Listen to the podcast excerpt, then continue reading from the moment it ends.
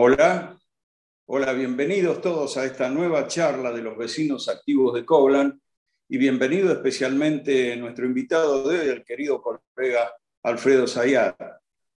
Les cuento que cuando yo era un adolescente y el arte de amar y el miedo a la libertad del psicoanalista Eric Fromm eran un boom literario, y no, no por lo literario tanto, sino porque lo, era como una, una, guía para aprender a vivir. No sé, lo tomábamos así muchos adolescentes. Me entusiasmé tanto con este socialista y humanista que busqué su otro libro, Psicoanálisis de la Sociedad Contemporánea.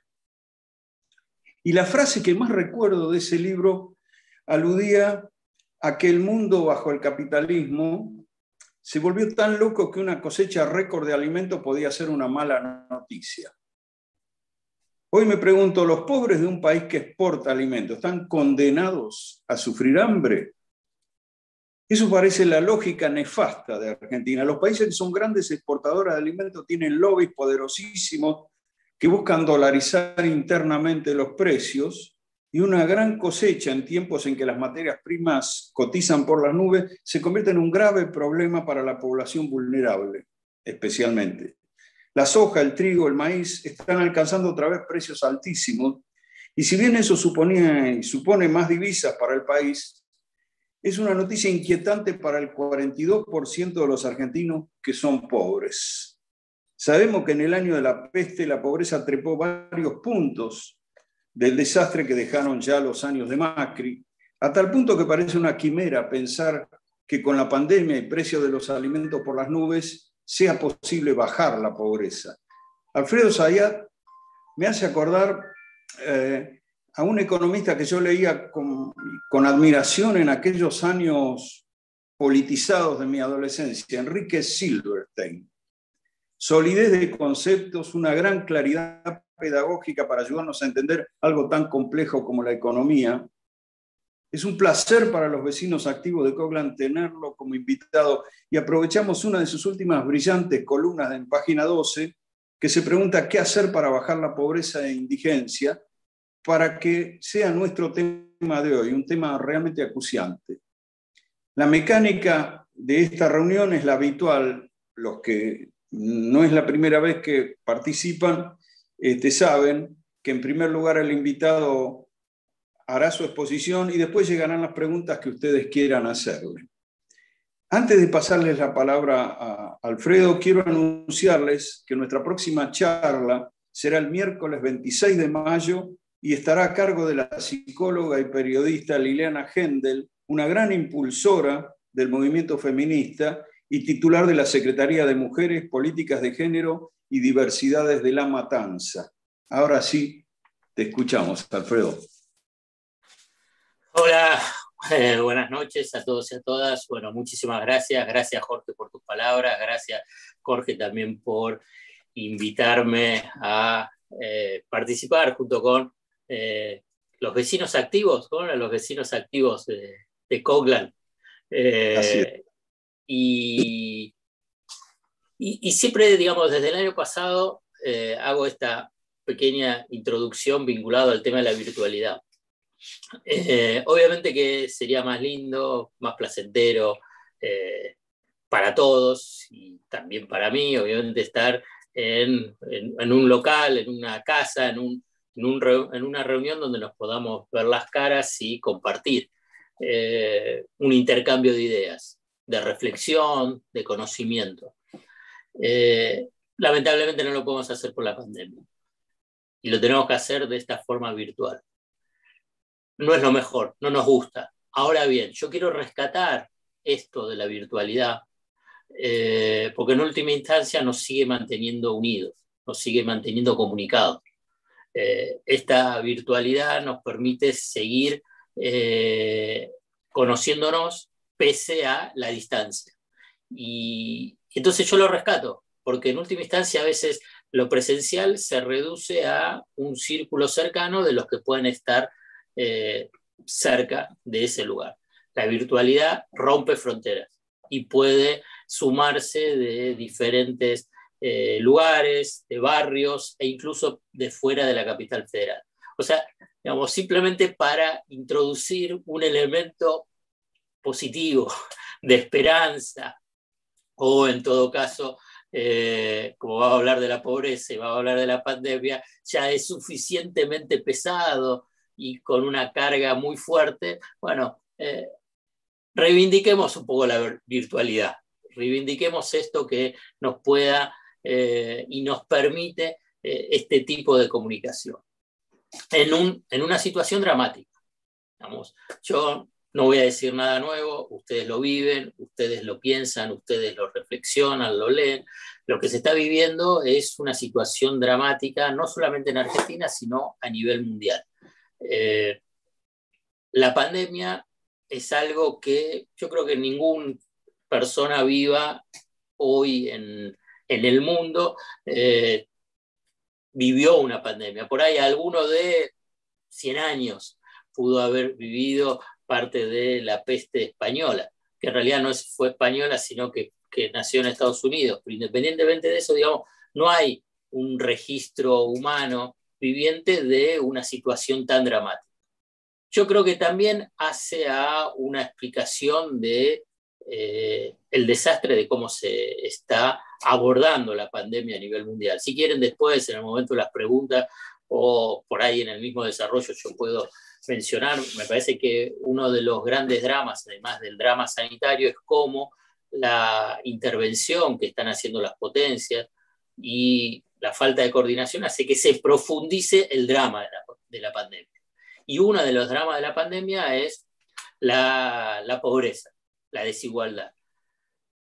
¿Cómo estaba funcionando, cómo estaba y sigue funcionando el capitalismo eh, en esta actual fase dominada por las finanzas globales es de profunda desigualdad. Si uno ve desde comienzo de la década del 70 hasta, digamos, me voy a poner como punto eh, antes del comienzo de esta pandemia, eh, la desigualdad fue creciendo. Cada vez la riqueza mundial cada vez concentrada en menos, masa, en menos, en menos manos y la cantidad de pobres creciendo de una forma sostenida, a la vez que los sectores que en su momento eran privilegiados, esas clases medias, las clases trabajadores formalizados, fueron perdiendo a lo largo de las décadas cada vez mayor participación en la, en, la distribución de ese ingreso. Eso a nivel mundial y también en Argentina. Argentina es parte de ese, de ese ciclo. Yo creo que en Argentina agudizado por los tres ciclos neoliberales que hemos padecido. El primer ciclo fue el de la dictadura militar, el segundo es el que fue la década del 90 con el menemismo y de la Rúa, y el tercero fue con el macrismo. Bueno, esa desigualdad, que ya era obscena, uno que podía pensar después de la pandemia, intervención del Estado, precisamente para amortiguar los costos sociales y económicos del coronavirus y tratar de generar mecanismos de protección y por consiguiente tratar de intervenir en esa desigualdad. Ahora bien, pasado un año, ¿cuál fue el saldo? La, la desigualdad se profundizó, se amplió la brecha. Digamos, hay fuertes y poderosos ganadores de la pandemia. No todos pierden en las crisis. Esto es un aprendizaje o en todo caso es un mensaje muy claro. En ninguna crisis pierden todos. Quienes les dicen que pierden todos son los ganadores. Los ganadores quieren hacer creer a las mayorías que todos perdemos en una crisis y por consiguiente, bueno, eh, eh, todos, fuimos, todos fuimos y somos víctimas de la crisis. No es verdad, no es verdad. En esta crisis y es de las crisis económicas más profundas y más impactantes y más extensa desde los últimos 100 años, se ha profundizado la desigualdad, se ha concentrado la riqueza y a la vez ha habido una explosión de la pobreza, de la pobreza y de la indigencia. Eh, yo no los voy a abrumar con numeritos, pero algunos voy a tener que eh, compartir. Eh, déjeme que los busco un segundito para dar cuenta solamente en lo que es América Latina. La pobreza y la indigencia, de acuerdo a datos de la CEPAL en América Latina, y obviamente que en Argentina, con el último dato que se dio a conocer para el segundo semestre del año pasado, que alcanzó el 42% de la población, y de ese 42% de la población en el grupo etario de 0 a 14 años se encuentra el 57,7% de pobres por ingresos, o sea, por ingresos monetarios. Dan una idea de familias que tienen niños, niñas, niñas de 0 a 14 años, el 57,7% de esa población es pobre por ingresos familiares. Bueno, los niveles de la pobreza y la indigencia en la región alcanzaron en el 2020 niveles que no se han observado en los últimos 12 y 20 años respectivamente. O sea que hay un incremento de la pobreza. La pobreza hoy es igual que hace 12 años.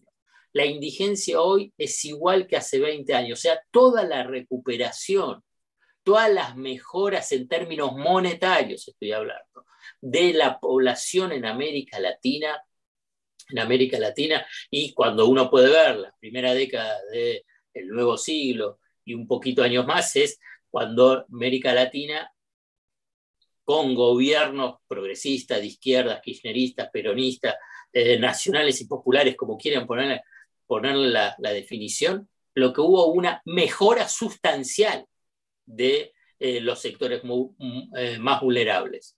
Ahora bien, en un año se perdió todo.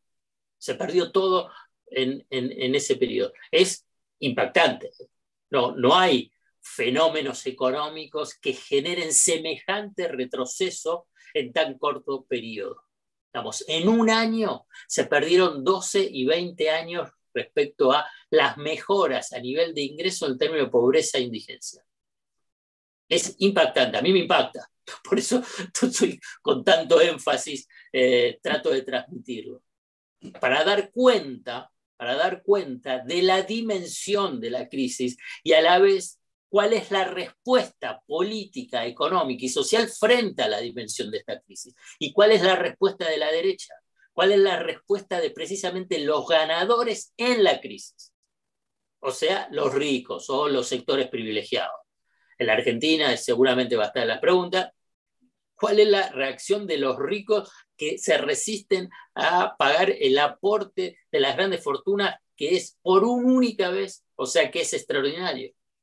A mí es como que me genera, digamos, un poco de vergüenza ajena. Digamos, no hay pudor en el poder, no hay pudor en los ricos, no hay, no hay pudor en, eh, en los sectores de eh, privilegiados y de altos ingresos en esa situación. Lo mismo pasa con las grandes empresas.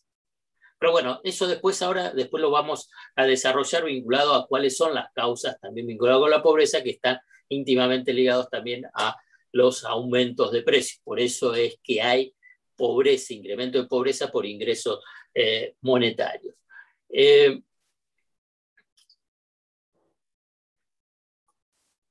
dicho esto, dicho esto, eh, quiero detenerme en ya ahora en la situación de Argentina.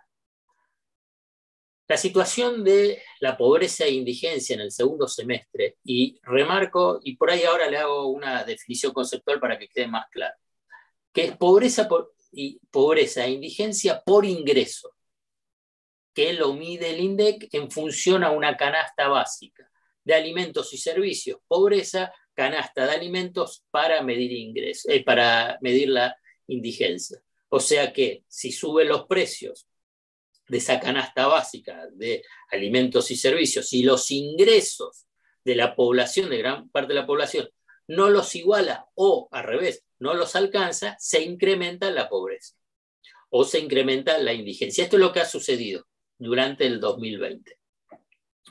Obviamente que eh, es un tema, si quieren, conceptual, yo creo que es un abordaje eh, de, la pobreza muy restringido. Yo me gusta más, y, pero lo que pasa que no, el INDEC no lo hace. Eh, en realidad lo hace más las Naciones Unidas, que es el, eh, el índice de desarrollo humano, que lo que uno puede evaluar es la pobreza multidimensional, que, es, que no es solamente por el tema monetario, sino que hay que ver cuál es el acceso a la educación, cuál es el acceso a la salud, cuáles son las condiciones de la vivienda, cómo es el acceso al transporte. Nosotros vivimos en capital y pensamos que es algo sencillo, digamos, pero ¿cómo es el acceso al transporte? Tenés que trasladarte una cuadra, dos cuadras, diez cuadras, o en realidad está como a 50 cuadras la posibilidad de hacer una combinación y después otra combinación, otra combinación para llegar a tu lugar de destino. ¿Cómo es el acceso a los servicios básicos, luz, gas, agua, cloacas? ¿Cómo son las condiciones vinculadas con la urbanización, o sea, veredas eh, y, calles? Digamos, todo eso te, te define la calidad de vida de un hogar, de la población. Ese es los niveles de desarrollo humano o de pobreza. Ese es el análisis de la pobreza multidimensional que para mí es lo más relevante.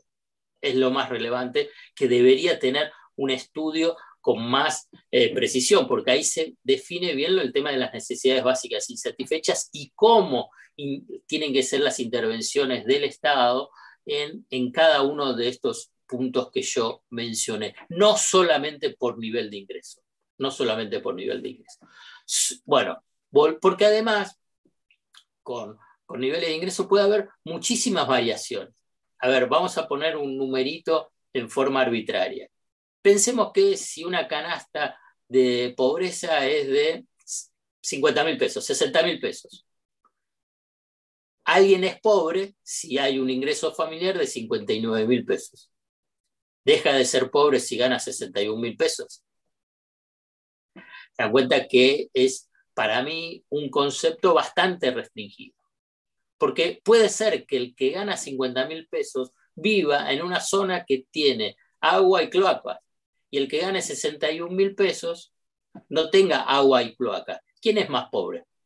Bueno, eh, yo les, les, les, transmito esto para tratar de tener una mirada un poco más amplia de los análisis convencionales vinculados con el tema de la pobreza y me parece relevante. Pero ahora bien, voy a abordar el tema de qué hacer con la pobreza monetaria, o sea, con la pobreza de los ingresos.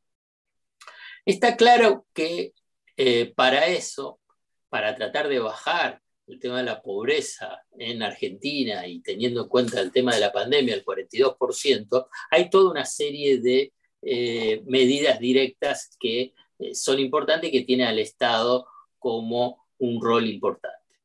Ahora bien, antes de pasar a las medidas, muchos se preguntarán, y yo también me sorprendí con ese 42% del eh, segundo semestre del año, que fue casi un punto y pico, casi dos puntos más que en el semestre, en el primer semestre.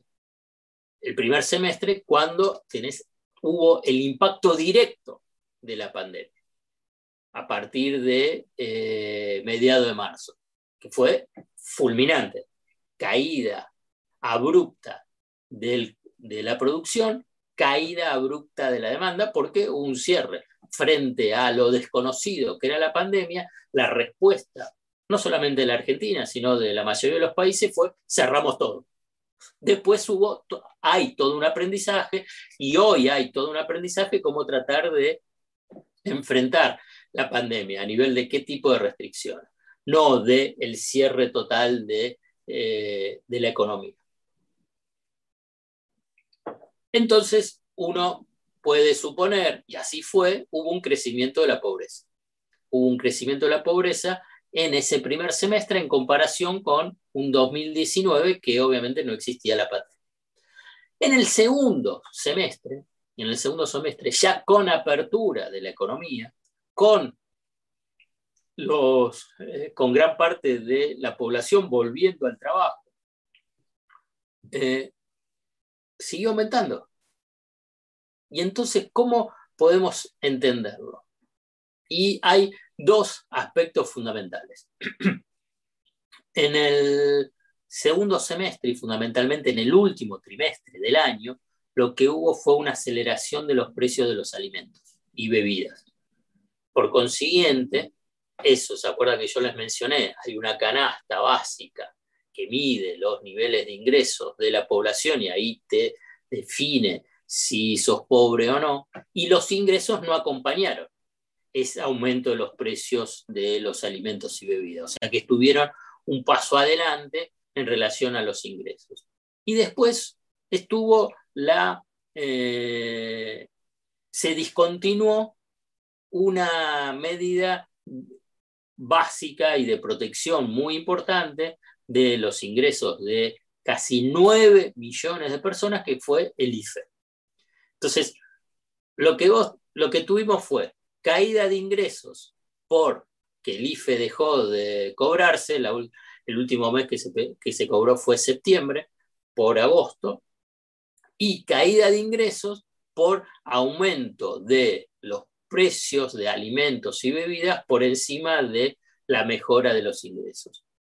Esto es lo que pasó y esto fue, a mí me sorprendió. Yo pensé que precisamente como la actividad volvía, e incluso también hubo ajustes de, de, los ingresos, o sea, de los salarios formales e informales, por lo menos no iba a subir, podía llegar a bajar. Bueno, no se registró. Lo que plantea entonces, ahora sí, cuáles son los desafíos, cuáles son los desafíos para bajar la pobreza, eh, la pobreza monetaria. Entonces acá yo les voy a pasar a detallar y voy a tratar de, eh, en forma muy sintética, cada uno de los puntos eh, desarrollar. El primer punto es orientar, y esto lo escribí, lo voy a repetir, pero cuando uno lo habla tengo posibilidad de expandirme mucho más que cuando en una página se hace una cuestión estricta vinculado a la extensión. Jorge lo debe saber muy bien a nivel de cuando tiene que escribir sus columnas que le dicen no te extiendas de tantos caracteres con espacio porque el papel no se puede extender, no se puede ampliar. En cambio acá sí, acá sí tenemos la posibilidad. Bueno, dicho esto es un primer punto, está claro que hay que crecer, la economía tiene que crecer, o sea, tiene que haber crecimiento del Producto Interno Bruto, que es una condición necesaria pero no suficiente para tratar de bajar la pobreza. ¿Por qué? Porque con crecimiento del Producto Interno Bruto, la condición necesaria es que va a generar más actividad. Y si genera más, más actividad, va a generar más empleo. Si genera más empleo, baja el desempleo, hay mayor capacidad de negociación a nivel salarial. Ahora bien, por eso es condición necesaria, pero no suficiente. Por lo suficiente es, bueno, la disputa sobre el salario. Y aquí el Estado tiene que cumplir un, rol muy importante, porque tiene que orientar todas las herramientas de política económica para impulsar el fuerte y sostenido crecimiento del Producto Interno Bruto, pero que ese crecimiento, ese crecimiento, o sea, que generación de ingresos, generación de riqueza, tenga una distribución relativamente equitativa. Y para eso es muy importante el Estado. El Estado como árbitro entre la disputa del capital y el trabajo, en términos globales. Estoy hablando de capital y trabajo porque el capital es bastante diverso, entre, no es lo mismo una multinacional, una gran empresa, un grupo económico diversificado, una pequeña y media empresa, una microempresa o trabajadores autónomos, ¿no? profesionales. Bueno, pero dentro de ese esquema, para que pueda ser entendible de forma sintética, el Estado tiene que intervenir para tratar de favorecer a los que en una crisis están más, eh, más frágiles en la negociación. Y es siempre el sector del capital. Claramente se observa ahora eh, en las negociaciones salariales esa fragilidad. Por eso, fíjense que los sindicatos eh, están negociando aumentos, si bien con revisión en septiembre, agosto-septiembre, están negociando un aumento de entre el 29 al 32, 34%. El salario mínimo se ajustó al 35% hasta febrero. Si uno puede pensar lo que fue la inflación pasada más la inflación de este año, se dan cuenta que claramente ahí no hay una mejora en términos reales, una mejora de los ingresos. Pero por eso se habla de la revisión en septiembre, teniendo en cuenta las elecciones, las pasos en septiembre y en noviembre eh, las, de medio término, pero claramente ahí el Estado tiene que tener un rol importante precisamente para mejorar los ingresos de eh, los trabajadores y los jubilados, trabajadores formales e informales, y de esa forma, de esa forma, orientando todas las herramientas de política económica para impulsar el crecimiento económico, el crecimiento económico genera empleo y al generar empleo es que mejora los ingresos y ahí baja la pobreza. Así se ha demostrado en todas las experiencias en Argentina que cuando hubo grandes crisis, suba de eh, la pobreza, cuando la economía empezó a crecer, baja la pobreza. Esa pobreza, y después lo vamos a mencionar, tiene en la Argentina, lamentablemente, por los tres ciclos dramáticos del neoliberalismo, un piso estructural. Eso requiere otro tipo de políticas. Pero vamos a esta política más de coyuntura de corto plazo. Cuando yo les hablo del de, eh, crecimiento del Producto Interno Bruto, yo les mencioné el tema de la creación de, de empleo. Hay que fortalecer, por consiguiente, la creación de empleo, o sea, fomentar la creación de empleo. Y esto también tiene un rol importante eh, el Estado, a nivel de la orientación vinculado a cuáles son los sectores más dinámicos en la creación de empleo. Entonces, digamos, claramente la construcción es un gran dinamizador de la creación de empleo. Entonces, si se fomenta más el tema de construcción, digo obra pública también, digamos, hay más creación de empleo. Eh, también yo les mencioné eh, el tema del Estado interviniendo en cómo son las negociaciones salariales. Tiene que definir un marco de negociación de paritarias que culmine con aumentos salariales superiores al alza de precio. Eh, alza de precio en especial de alimentos, bebidas y servicios básicos. Además, después, este es otro de los puntos de cómo intervenir, controlar, regular y administrar los precios de los alimentos, bebidas y servicios básicos. Esto es una cuestión fundamental. Para eso, para eso hay un gran desafío, y este es otro de los puntos, reducir el ritmo de aumento de la tasa de inflación. Si no, siempre se está corriendo por detrás. Esto tiene como bien ahora un Fondo Monetario Internacional eh, ayornado habla de que la inflación es multicausal, digo también la inflación es multicausal, es una ironía lo del Fondo Monetario Internacional, por favor no lo tomen en forma eh, literal, simplemente es una, una chicanita a los sectores ortodoxos conservadores dominantes en el discurso y que aún continúa, que dice que la inflación es por culpa de eh, la emisión de la emisión monetaria. Entonces ahí hay varias medidas, unas obviamente buscar políticas macroeconómicas firmes vinculadas con lo fiscal, lo monetario, el tema del tipo de cambio, dado que la economía argentina es bimonetaria, entonces hay una traslación importante tanto por expectativa de devaluación o por devaluación hacia los precios. Entonces ahí tiene que haber una política, como uno puede definir, consistente, firme, eh, frente a sectores del poder económico, como también para sectores del establishment mediático, para reducir la tasa de inflación. Pero después también hay medidas, medidas que hacen a una atención urgente, porque uno puede decir, bueno, eh, la pobreza monetaria va a bajar si la economía crece, si se crea empleo, si se baja la tasa de inflación, y el mientras tanto y mientras tanto es robustecer el esquema de protección social, jubilación, asignación universal por hijo y otro tipo de prestaciones. Y si tiene que haber aumentos o bonos específicos, no tiene que esperarse eh, medio por el aguinaldo o a fin de año, hay que robustecer y proteger a, eh, los, a los grupos vulnerados. Hay que ampliar la cobertura y mejorar los ingresos en términos reales. Y por último, y obviamente que eh, no es lo último, pero sí en esta, en esta enunciación, es consolidar un esquema de, de transferencias monetarias directas, directas a los grupos más vulnerables, fundamentalmente a lo que uno puede eh, ver a nivel de la indigencia. Entonces, la tarjeta alimentaria y otros planes tiene que haber transferencia directa y tienen que ampliarse. Y si tiene que duplicar o triplicarse, tiene que triplicar. Y no dar cuenta de las críticas que puedan venir del dispositivo mediático de derecha.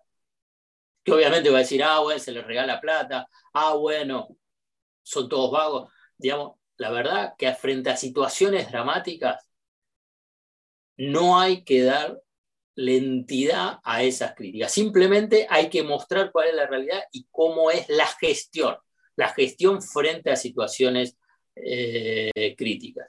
Me parece que eso es central, es central en una situación dramática. Yo creo que en Argentina hay una, creo que en varios países, pero bueno, voy a referirme a la Argentina porque es lo que estamos hablando, hay una suerte de engaño de este dispositivo mediático y del poder de la derecha es que no da cuenta de los, del análisis económico y social y político que existe una pandemia. No hay, no, fíjense que como que no lo menciona, es algo impactante, digamos, porque si la situación es dramática es que la culpa de por qué hay eh, una situación de crisis por culpa exclusivamente del gobierno. Uno puede plantear que el gobierno pueda hacer un poco más, que ese siempre es eh, nuestro reclamo.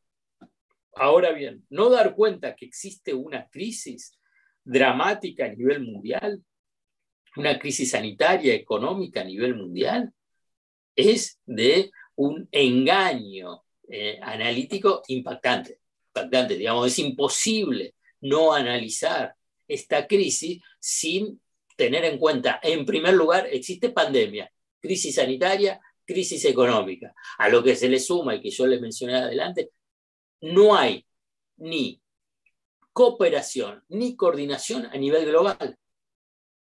Es un drama a nivel mundial esto, lo que yo le estoy mencionando. Solamente les voy a poner como referencia. En la crisis del 2008, la crisis del 2008 fue una crisis también eh, mundial la última gran crisis mundial antes de esta eh, crisis por la pandemia. Eh, el, mundo occidental, el capitalismo occidental, Estados Unidos, Europa, estaban al borde del precipicio, se sentían al borde del precipicio por esa crisis, eh, esa crisis financiera. El grupo de los 20, el grupo de los 20 son de los países más poderosos, es el grupo de los siete, pero también está ampliado, incluyendo a los principales países emergentes, entre ellos estaba Argentina. Se reunió 2008 y 2009 hasta dos veces en el año los principales líderes mundiales. Precisamente para qué? Para tratar de coordinar eh, y cooperar para evitar precisamente la profundización de la crisis. Se reunían, ponían normas, normas para tratar de eh, atender la crisis, incluso eh, la cooperación. Bueno, por eso se pudo salir de esa crisis. Esto no significa que se salió mejor, simplemente se pudo salir de esa crisis cuando el sistema financiero eh, global estaba a punto de estallar. En cambio, fíjense que ya llevamos en Argentina 13 meses, pero uno puede decir, si contabiliza desde diciembre del 2019, enero del 2020, llevamos 16 meses, 16 meses, y no ha habido, no ha habido a nivel de las potencias, potencias, mínima cooperación y coordinación para encarar el tema de la pandemia. Al revés, lo que hay es competencia, competencia, lo que agudiza la, crisis. Fíjense que el Fondo Monetario Internacional, que uno claramente lo ubica en ese concierto de organismo financiero internacional a la derecha, tiene posiciones que reclama, exige, suplica que haya coordinación y cooperación a nivel eh, internacional. No las hay. No las hay. Bueno, no me quiero extender ahí, quiero volver y decir, bueno, ¿cómo seguimos con el tema de eh, la pobreza? Eh, hay, un punto que es cuál es la tendencia, cómo es para tratar de medir la tendencia. Y ahí yo pongo, me, me estudié, simplemente hacer de referencia, qué pasó con la crisis del 2001-2002. Claramente a la salida de las crisis, y refiriéndose a la del 2000-2002, los que tienen mayor capacidad de recuperación son los que tienen más poder. O sea, ¿cuál es esa capacidad de recuperación? Son los márgenes de ganancias que se perdieron en la crisis. ¿Quiénes son los que tienen más capacidad? Bueno, el sector del poder, los sectores dominantes, los que, tienen, eh, los que operan en sectores oligopólicos o concentrados. Y esto es lo que se está viendo. Desde mediados del año pasado, esos sectores concentrados son los que rápidamente mejoran su, situación relativa, mejorando, recuperando sus márgenes de ganancia, sus márgenes de rentabilidad. Por eso hay inflación. Ahí está la clave. Y esto es lo que también pasó en el 2001-2002. Lo que sucedió ahí también en el 2001-2002, frente al estallido del desempleo y de la pobreza, que el Estado eh, intervino. Ahí se, genera, ahí se crearon los planes jefe y jefe hogar con Dualde, después eh, y con los aumentos por decreto, después con Néstor Kirchner se eh, amplió el tema de los planes de asistencia y se continuó el decreto y se impulsó las paritarias, recuerden que en ese momento no había paritaria, para mejorar los ingresos de, la, de los trabajadores formales e informales y también con el Consejo del Salario Mínimo. Ahora bien, cuando la situación social alcanzó el nivel, el nivel que había previo a la crisis, tardó cinco años. Y estamos hablando de la crisis del 2001-2002, que fue dramática, pero fue exclusiva de Argentina. Se tardó cinco años. Ahora bien, lo importante durante esos cinco años, uno dice, wow, cinco años, es la tendencia. Si esa tendencia es de mejora, se acompaña esa mejora, la, la sociedad, los sectores vulnerables, van viendo que van mejorando. Hasta que es en el 2007, simplemente como referencia, el salario eh, en términos reales, alcanzó el mismo nivel que tenía en agosto de 1998 cuando comenzó la recesión de la convertibilidad que fue cayendo hasta que estalla a fines del 2001. En el 2007 se alcanza ese mismo nivel. Por eso a partir del 2007 empieza a haber muchísima más tensión, muchísima más tensión política y económica. ¿Por qué? Porque ya los trabajadores recuperando el empleo y recuperando su nivel de salario, empiezan ya a cuestionar esa tasa de ganancia que lograron recuperar los sectores del capital. Dicho esto, quiero mencionar que, bueno, lo que está sucediendo ahora es que todavía ni se comenzó esa tendencia de recuperación. Recuperación de los sectores vulnerables, vulnerados y de los trabajadores. Sí lo que ha empezado es esa recuperación de los márgenes eh, de rentabilidad. Por eso es que empieza, empezó a acelerarse la tasa de inflación. Por eso es tan importante la intervención del Estado en esa, en esa, en esa disputa. Es clave, porque si no hay una intervención activa importante, tanto por el control y la administración vinculado con precio, pero también para mejorar el salario, bueno, la salida que uno puede pensar, bueno, fueron cinco años la de la crisis de la convertibilidad, pero tenía una tendencia en alza. Acá uno dice, si no comienza, si no comienza esa tendencia de recuperación, ¿cuánto va a durar? Y obviamente que eso tiene un correlato en términos políticos, en términos políticos electorales.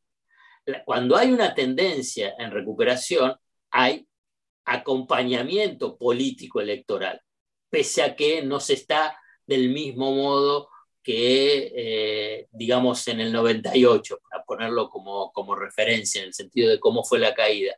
Pero sí hay una tendencia.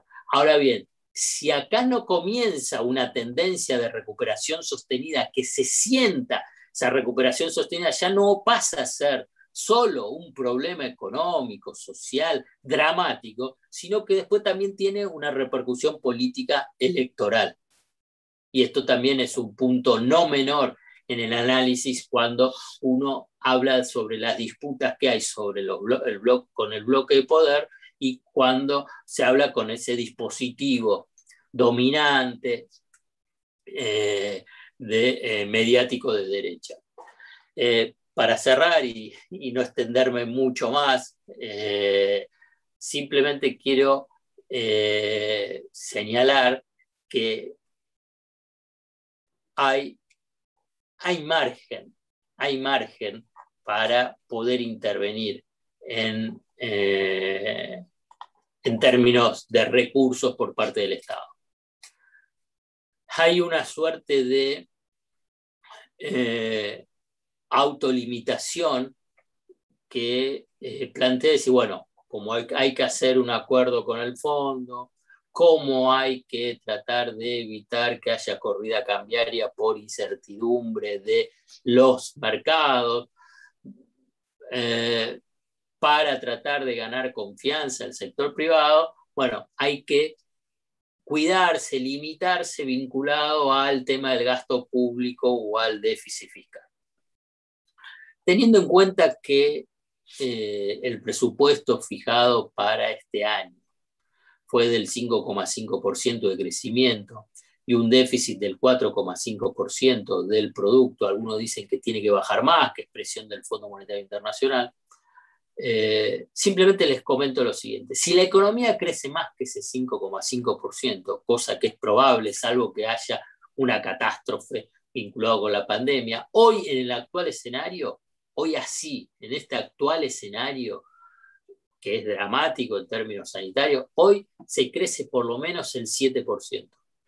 Si hay una mejora un poco más sostenida digamos, de control sobre el tema sanitario y por consciente de expansión de la economía, puede llegar a crecer el 8, el 8,5. Si hay mayor crecimiento, ¿qué es lo que hay también?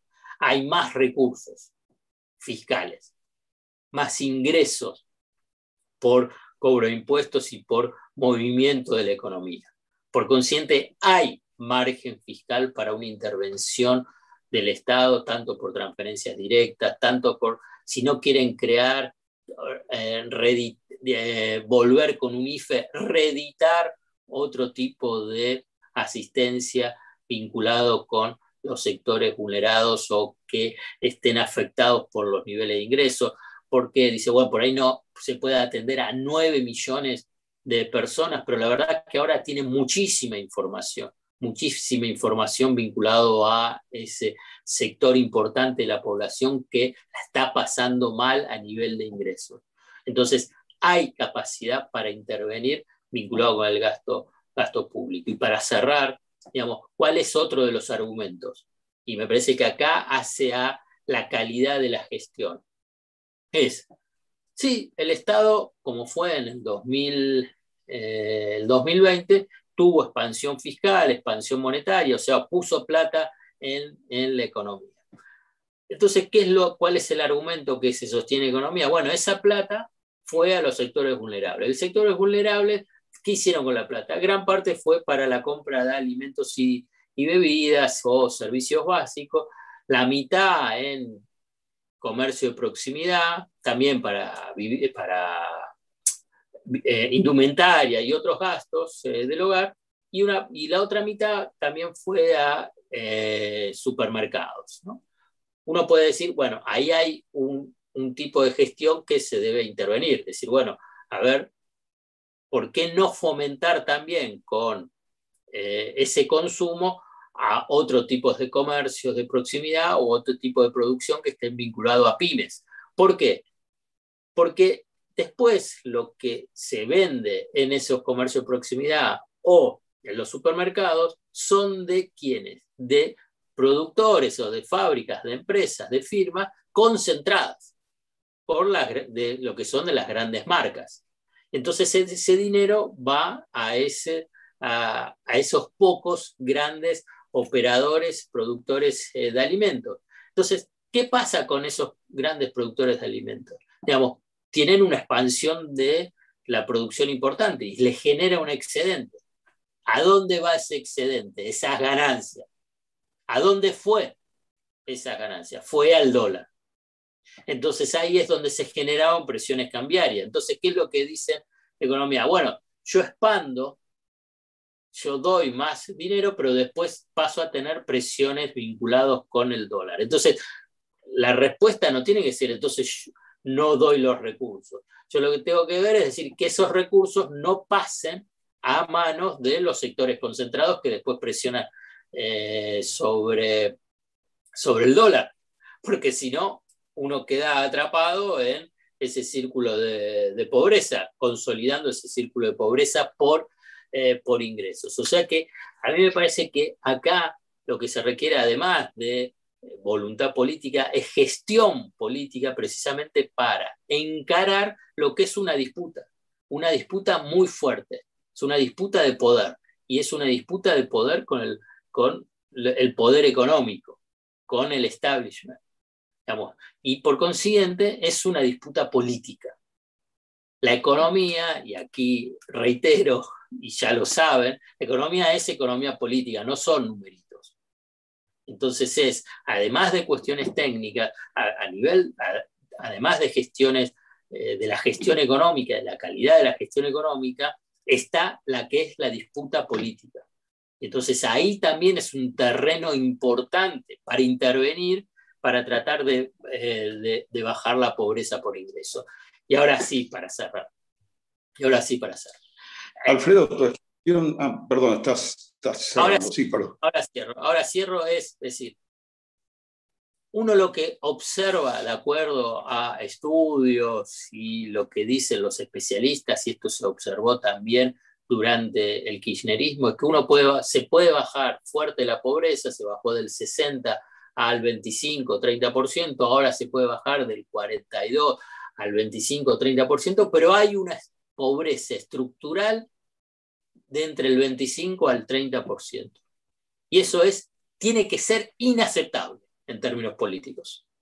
Entonces ahí ya hay la necesidad de medidas estructurales, y no las que yo les mencioné. No es solamente crecimiento económico, no es solamente crecimiento del empleo, para romper esa, esa pobreza estructural. Obviamente que ahí tiene una instancia de mayor complejidad que habla de cómo construir un proyecto de país, un proyecto de país industrial con inclusión social y mejor distribución del ingreso. Ahora sí. Este, tu exposición es clarísima, mostrando lo complejo de la situación, donde vos intervenís en algo buscando un resultado y aparece un nuevo problema, ¿no? como un efecto contrario en muchos casos. Este, yo te pediría que antes de pasar a las preguntas, enunciaras en esta coyuntura, en el hoy, las cuatro, las cuatro o cinco herramientas solo enunciadas que deberían este, apuntarse a, bajar la pobreza en esta coyuntura inmediata, ¿no? Eh, lo voy a mencionar, pero puede llegar a ser muy eh, superficial en el sentido de que después está, yo siempre trato de, de, evitar ponerme en ese rol, qué es lo que tienen que hacer, ¿no? Porque eh, una cosa es estar sentado en, la silla del gestor de política y otra es estar en la playa, eh, en, una reposera, recostado, con una copa al lado y viendo ahí el, barco en el medio del mar eh, una tormenta y donde tiene olas cruzadas, ¿no? entonces ir y decirle al capitán, ¿por qué no vas para la derecha? No, no, no, anda por la izquierda. Y mientras, si me puedes poner un poquito de, bronceador o de, crema en la espalda. Siempre digo lo mismo, ¿eh? vinculado con él. Pero aprovecha que el reposero no está. lo digo simplemente para que se tome eh, lo que digo con pinzas, con pinzas. Esto es lo que quiero decir, porque bien mencionabas vos, Jorge, eh, la gestión tiene muchas complejidades. Y por ahí vos tocas algo y decís, y sí, esto es muy fácil, sí, pero después, la verdad, tiene toda una secuencia que eh, es desconocida o en todo caso disparadora y que te genera otros problemas. Pero en términos teóricos, claramente es eh, mejorar el ingreso de, los trabajadores, de los jubilados, de los titulares de la asignación universal por hijo, los de la tarjeta alimentar, eh, generar una canasta de, bienes y servicios de acceso popular. Eh, tener una intervención fuerte vinculado con el tema de los, eh, de los precios de los precios básicos y de los servicios públicos. Fíjense que pese a eso, yo lo menciono y, las, las empresas telco, la de telecomunicaciones, desafían al gobierno permanentemente. Hoy, ayer, anunciaron, habrán recibido un aumento del 10% y no están autorizados y ellos siguen igual dando el aumento.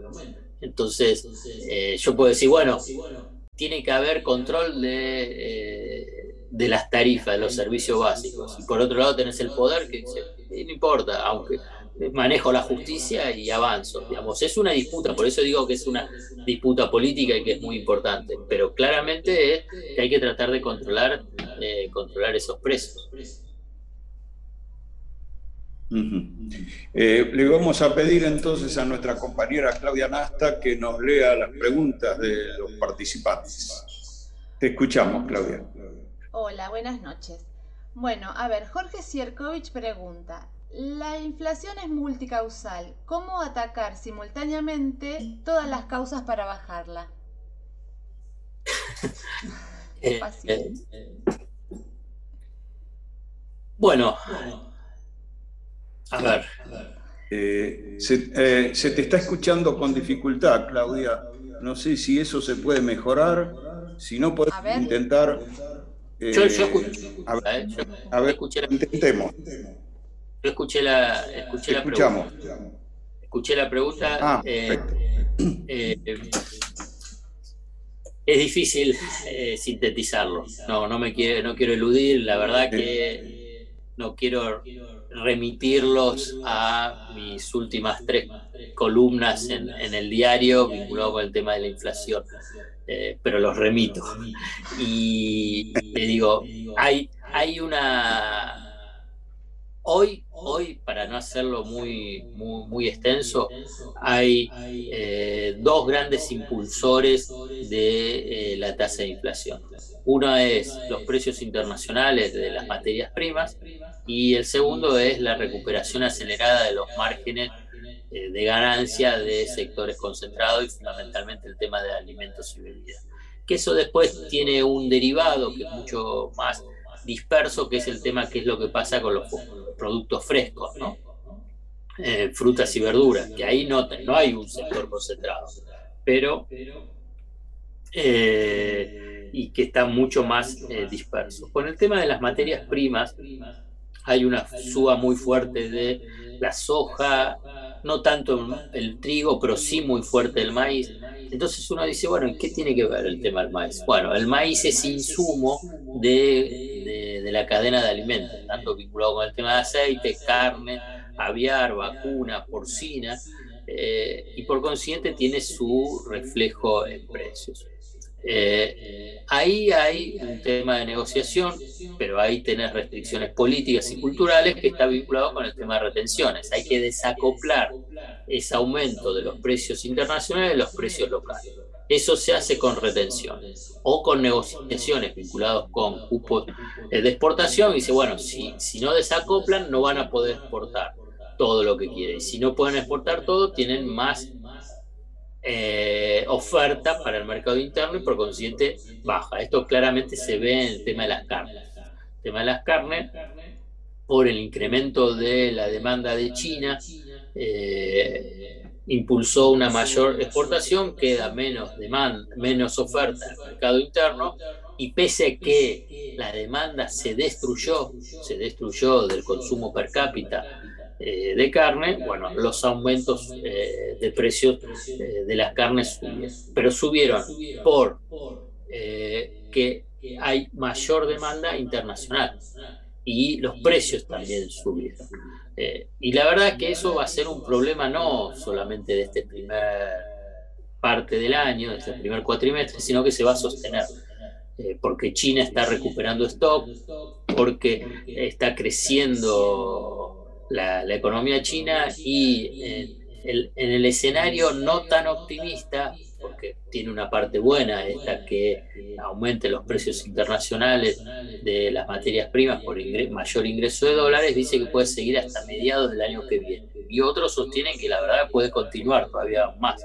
Entonces hay necesidad de una intervención en, esa, en, ese capítulo. Por el otro lado está la intervención sobre los, los márgenes de de ganancia de eh, los sectores concentrados de los productos de alimentos y bebidas.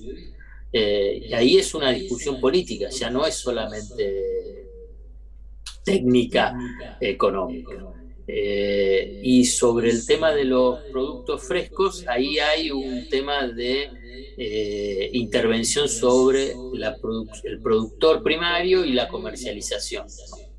Eh, y por último, dentro de eh, la generación del precio, cómo se conforma el precio, eh, es muy importante que pasa en los eslabones intermedios hasta el producto final.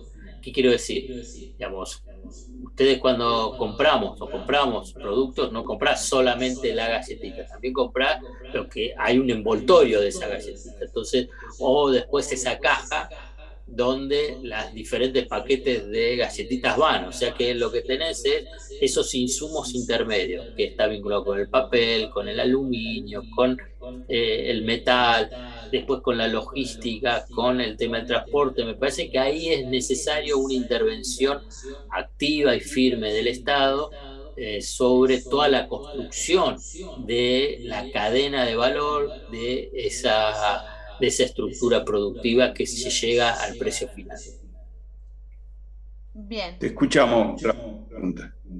Marcelo Stenberg pregunta, ¿hay voluntad política en el gobierno para lograr mejorar la distribución de la riqueza y bajar la pobreza? Sí, yo creo que sí, hay voluntad política. Eh, Sí, digamos, en forma sencilla sí. Eh, yo creo que sí, hay, hay voluntad política. ¿Tiene muchas restricciones? Sí. Eh, ¿Debería mejorar un poquito la gestión para esa distribución? Sí.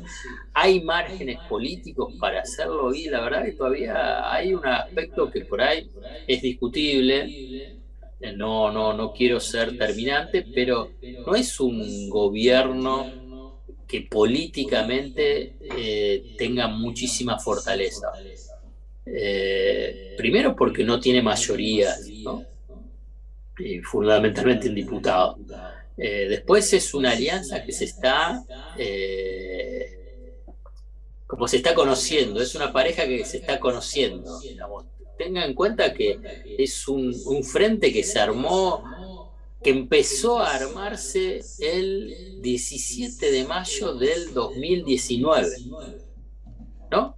Me parece que fue 17 de mayo el, discurso por YouTube de Cristina Fernández de Kirchner, eh, cuando anunció la, la fórmula de gobierno. O sea que si lo ven, no tiene ni dos años, ni dos años esta, esta coalición de gobierno.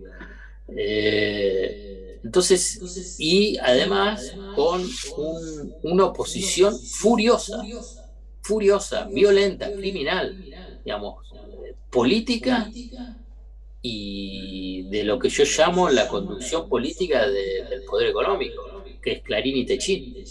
Eh, es una eh, es un, es un combate a muerte que tiene el, es, el poder, ese poder contra el frente de todos. Entonces, eh, yo creo que voluntad política tiene. Lo que pasa es que tiene muchísimas restricciones. Es todo un desafío tratar de superar esas restricciones, pero la verdad que es, difícil. Yo creo que las elecciones de medio término se juega muchísimo en, este, en, esta disputa. Por eso yo creo que eh, no puede entenderse la política criminal de, Horacio Rodríguez Larreta, impulsado por los sectores más violentos y reaccionarios de su alianza, pero alimentados por eh, el trío mediático de Clarín, La Nación, Infobae, porque es la disputa de las elecciones medio término. Ellos la están jugando, ¿eh? Eh, están jugando sobre eso, es buscar una, una debilidad, agudizar la fragilidad de, eh, de esta coalición de gobierno, de esta alianza de gobierno. Por eso es tan importante los resultados de, esa, de, esa, de esas elecciones, para tratar de que ese esa voluntad política pueda fortalecerse en esa disputa de, en esa disputa de poder.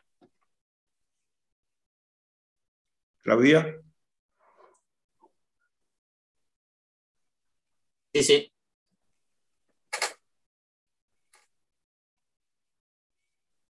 Dice, el nivel de pobreza es escandaloso. Macri dejó un país devastado. ¿Es viable y vivible un país con más de 40% de pobres? No, no. Eh, no, no, no. Por eso es dramático y que tiene que ser atendido de una forma urgente. Tampoco lo es con un nivel de pobreza del 25-30% en términos de ingreso. Y tampoco lo es cuando hay una fragmentación y fragilidad del mercado laboral. No lo es con niveles de informalidad del 40-50%. No lo es cuando hay niveles de pobreza multidimensional eh, muy importantes. Eh, no, no, creo que no y que yo creo que ese es el gran desafío. Fíjense que, por ahí para ampliar la respuesta, y yo lo, lo menciono cuando tengo oportunidad, que, digamos, a los economistas, a los periodistas vinculados con el área económica, eh, hay como una tendencia a decir, bueno, ¿qué es lo que pasa con el dólar? ¿Qué es lo que pasa con el tema monetario? ¿Qué es lo que pasa con el tema fiscal?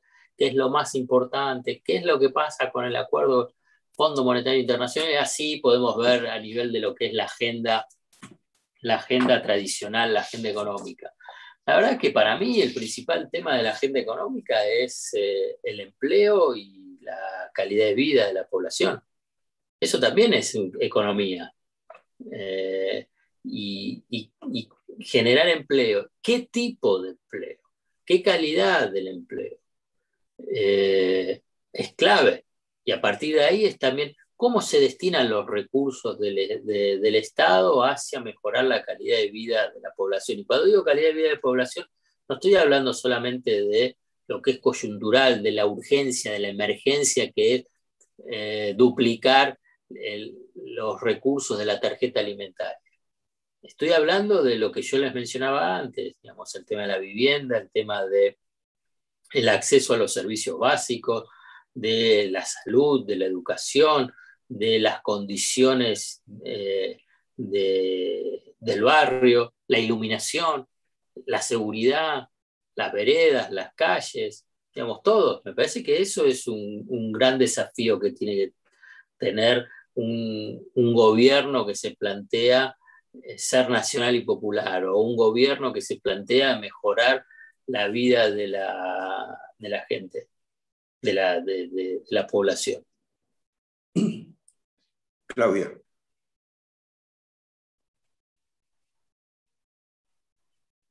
segundo plano el pago de deuda para priorizar inyectar dinero en la calle dada la situación de crisis que estamos atravesando. Bueno, con el tema de la deuda, eh, con los acreedores externos e internos privados, se liberó muchísimos recursos, ¿eh? muchísimos más allá de lo que se diga, yo creo que fue una renegociación exitosa, se extendió los plazos, se bajó muy, muy fuerte la tasa de interés, generado un periodo de, gracia casi de cuatro años, de, muy pocos recursos para pagar. Ahora se está negociando con el Fondo Monetario Internacional, también que va a haber una extensión de los plazos. O sea que hay un reordenamiento de las finanzas luego del desastre macrista. Eh, Pasa que es una herencia pesadísima el macrismo. Eh, macrismo, radicalismo, la alianza, el cambio. Eh, yo creo que hay, no, yo creo que no, hay, para mí se tiene que, superar esa, es una, un, sesgo fiscalista eh, en el manejo de los recursos. Pero bueno, me parece que es un poco difícil lo que planteo, porque hay una concepción tanto en economía y también de Alberto eh, sobre el tema fiscal. Que hay una lectura política que yo la entiendo, digamos, la incorporo y la comparto, es que cuando hay eh, más, si quieren, menos déficit fiscal, es que tienen más margen político en las negociaciones con el poder. Eh, eso es cierto, y eso se vio claramente durante el gobierno de Néstor Kirchner, que al tener superávit fiscal eh, le permitió tener más margen, pudo ampliar un poco los estrechos márgenes de autonomía de la política, de la política y de la política económica. Entonces, en eso yo eh, lo concedo. Independientemente de eso, digo, la crisis es tan dramática que eh, se requiere un poquitito de desafiar esa, esa restricción política vinculada con el tema del gasto. Pero no está vinculado hoy con el tema de la deuda. Sí, Claudia, te escuchamos. Bueno, Héctor Cariñano pregunta, para duplicar, triplicar la asistencia a los vulnerados y vulnerables hay que emitir, ¿cuál es el límite de la emisión? No, no sabría decirte cuál es el límite de la emisión. Eh, yo creo que hay hay margen vinculado con lo que yo les mencioné, que va a haber un mayor crecimiento económico y por consiguiente va a haber más recursos. Yo creo que después del desastre que hizo Hernán Lacunza, el último ministro de Economía de Mauricio Macri, de destruir el mercado de deuda en pesos, el equipo económico de Guzmán reconstruyó el mercado de deuda en pesos, o sea que el Estado se está financiando con eh, la colocación de deuda en pesos y por consiguiente eh, da, la posibilidad de margen de financiamiento de esas políticas sociales específicas eh, y, de emergencia como la de la tarjeta alimentar. Y creo que también hay margen para la expansión vinculado con la moneda. Ahora bien, eh, cuál es justo dar un número, dar un margen, la verdad, soy sincero, no lo sé. Simplemente sé que, eh, que, tienen, que tienen por crecimiento económico, por colocación de deuda en pesos y porque la verdad hasta en este primer cuatrimestre tampoco hubo una expansión muy importante por el lado de la emisión monetaria. Sí lo hubo, algo, pero no tan importante. Eh, yo creo que todavía tienen eh, margen. Yo creo que también, y para contextualizarlo políticamente, yo creo que está, digamos, primero, se adelantó la crisis sanitaria y por otro lado, eh, yo creo que como todo gobierno previo a las elecciones, yo creo que estaban más apuntando a que previo, los meses previos a las elecciones, tener una política eh, expansiva, o sea que el primer trimestre, el primer cuatrimestre, tratar de contener para que en el segundo semestre eh, ahí tener una política de, mayor gasto público.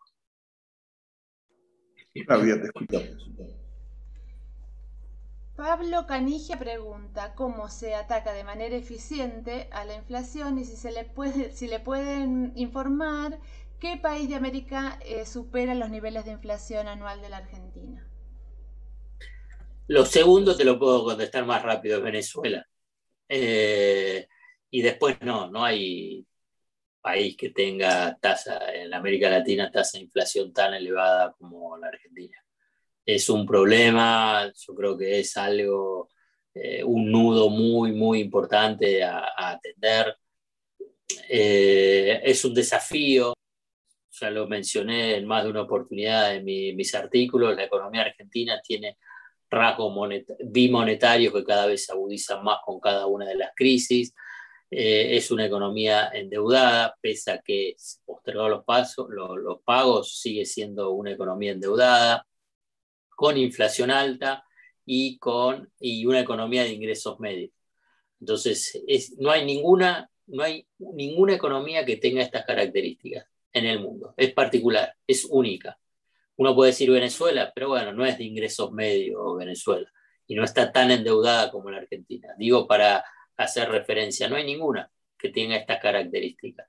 Entonces, la verdad que eh, exige un esfuerzo por el lado de eh, los eh, técnicos, los especialistas, un esfuerzo intelectual adicional. Por parte de los gestores de política, una habilidad adicional para la utilización de herramientas de política económica. Y para la política, eh, un, esfuerzo eh, adicional para la administración de las tensiones distributivas y tensiones políticas que emergen de la particularidad que tiene eh, la economía argentina. No te, la contesté, no te la contesté mucho, pero simplemente te di elementos de, análisis. Bien, y a colación de esto, Andrea Bureu pregunta, ¿quiénes ganan con la inflación? Bueno, los que ganan con la inflación en, eh, última instancia son los sectores concentrados, oligopólicos, que son los que tienen mayor capacidad para trasladar los mayores costos y los precios al producto final, que a la vez le genera excedentes y que pueden manejar con sus gerentes financieros de una forma más, eh, más eh, efectiva y rentable. Eh, y son esos los que ganan con la inflación. Digamos, pierden los trabajadores, los ingresos fijos. el Estado también tiene mayor ingresos a partir de que cobran sobre precios más altos entonces se cobra impuestos, ¿no? Por ejemplo, el, impuesto al valor agregado, el IVA. Entonces, pero esos son los, los, principales ganadores. Bien. Ya para ir cerrando, Jorge, eh, Hernán pregunta, ¿qué medidas se pueden tomar para que haya mayor eficacia en el control de precios?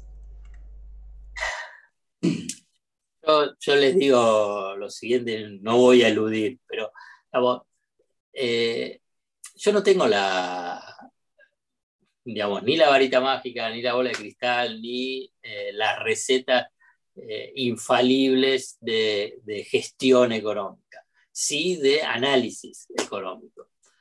un poco antes también yo les mencionaba que, que si fuese tan fácil decir, bueno, tienen que hacer 1, 2, 3, 4 y 5 y a partir de ahí se soluciona todo.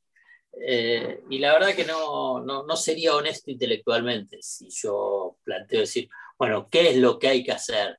¿No? Y, la verdad que es eso. Eh, digamos, vinculado con la pregunta específica, eh, se necesita fortaleza política para salir del tema técnico. Y esa fortaleza política es con una construcción de una alianza amplia, una alianza política, económica, social amplia, diversa y hasta contradictoria, pero sabiendo, eh, y no me voy a convertir en, maoísta diciendo que hay una contradicción principal y después hay contradicciones secundarias. Y la principal es la disputa del proyecto de país frente a un bloque de poder que es brutal, brutal. Entonces, eh, los controles de precios son más efectivos cuando hay más respaldo político frente a el poder económico. Y por eso es muy necesario, imprescindible, la construcción de esta alianza, de esa alianza política, económica y social. Y me parece, eh, para mí hoy central, en esta disputa económica, si usted me pregunta, usted y, y tiene la ansiedad de saber digamos, las recetas económicas, las recetas técnicas. Y saben qué, para mí, eh, hoy, eh, además de todo lo que yo les mencioné, de las políticas fiscales, monetarias, cambiarias, que obviamente tienen que estar. Que son parte de la gestión de la política económica, la clave, para mí, la clave es cómo se consolida un bloque eh, político que pueda eh, disputar, eh, obviamente, en el terreno de la política y en el terreno del poder con el bloque de la derecha, que es brutal, es brutal el bloque de la derecha. no, en general se trata de que haya una suerte de amnesia colectiva vinculada a lo que es la derecha en Argentina, lo que fueron los cuatro años del macrismo. Digamos, y yo no me olvido, yo no me olvido de lo que es. Y más aún cuando lo dejan, eh, lo exponen públicamente sin ningún tipo de prurito y con un nivel de impunidad obsceno. O sea que eh, lo relevante hoy es la consolidación, construcción y ampliación de esa alianza política, económica y social. ¿Para qué? Precisamente para que después, cuando se tomen política, como de control de precios, precios cuidados, precios máximos, canasta eh, eh, de bienes básicos con precios congelados durante seis meses, que es lo que se va a anunciar en las próximas semanas, pueda tener ese respaldo político, económico y social frente a la resistencia que va a poner la derecha. Y la derecha es brutal. Entonces, me parece que eso es eh, la, la, respuesta más contundente que puedo dar frente a la, ansiedad, la angustia que yo comparto y entiendo sobre eh, cuestiones eh, específicas de economía.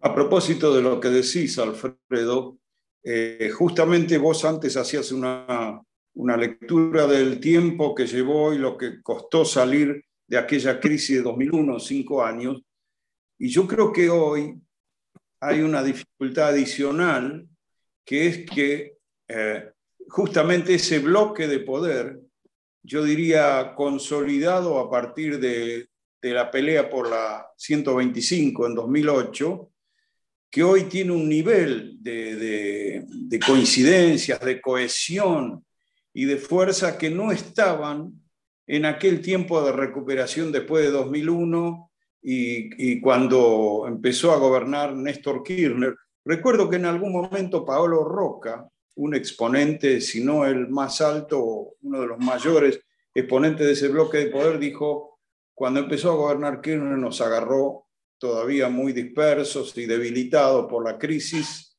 Bueno, creo que eso es lo que exactamente ahora no sucede y cuando hablas de debilidad política del actual gobierno, un factor es ese, ese actor tan protagónico y tan peligroso con el que tiene que lidiar, ¿no? Coincido, coincido plenamente, digamos, ahora saben que existió el kirchnerismo, en ese momento no.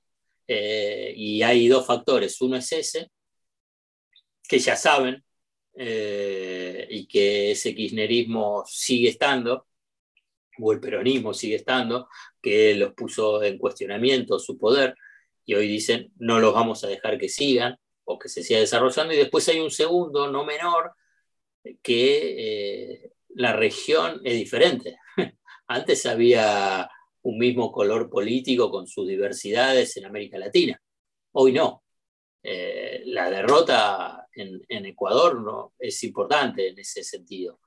Entonces ahora es una situación más tener a Bolsonaro frente a lo que era tener a Lula, eh, es una, una, una diferencia sustancial. Y vinculado con esto es que Estados Unidos ahora mira a la región. En ese, en ese periodo Estados Unidos no miraba a la región, estaba preocupado o estaba atendiendo el tema Medio Oriente, no, no lo tenía en, en, su radar central, obviamente que sí, seguía siendo el pat para ellos, Estados Unidos, digamos, América Latina seguía siendo el patio trasero de Estados Unidos, pero no tenía puesto toda la, todos sus cañones sobre América Latina por la expansión de China y, la influencia de Rusia, digamos, ahora América Latina está dentro de, los principales radares de la disputa geopolítica que tiene Estados Unidos. Y entonces eh, la situación es muchísimo más compleja, muchísimo más compleja, muchísimo más difícil. Por eso es tan importante, por eso es tan importante la construcción de ese bloque de poder ese bloque, mejor dicho, esa alianza, esa alianza política, económica y social amplia, diversa y hasta contradictoria para poder enfrentar eh, al bloque de poder de la derecha, que está a nivel local y con ese apoyo de eh, Estados Unidos.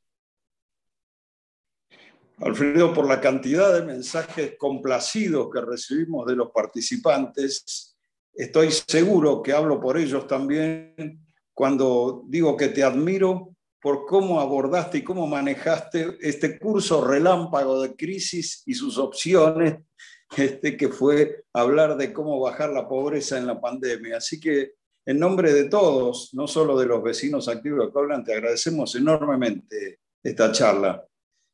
Bueno, eh, muchísimas gracias. Muchísimas gracias, Jorge. Vos sabés que también admiro muchísimo tu trabajo tu, trayectoria, la verdad que sos una referencia eh, en el periodismo y en la intelectualidad de, la Argentina. Entonces, para mí eh, fue un placer que me hayas invitado y participar eh, junto con vos de, esta, de esta charla con los vecinos activos de Coglan.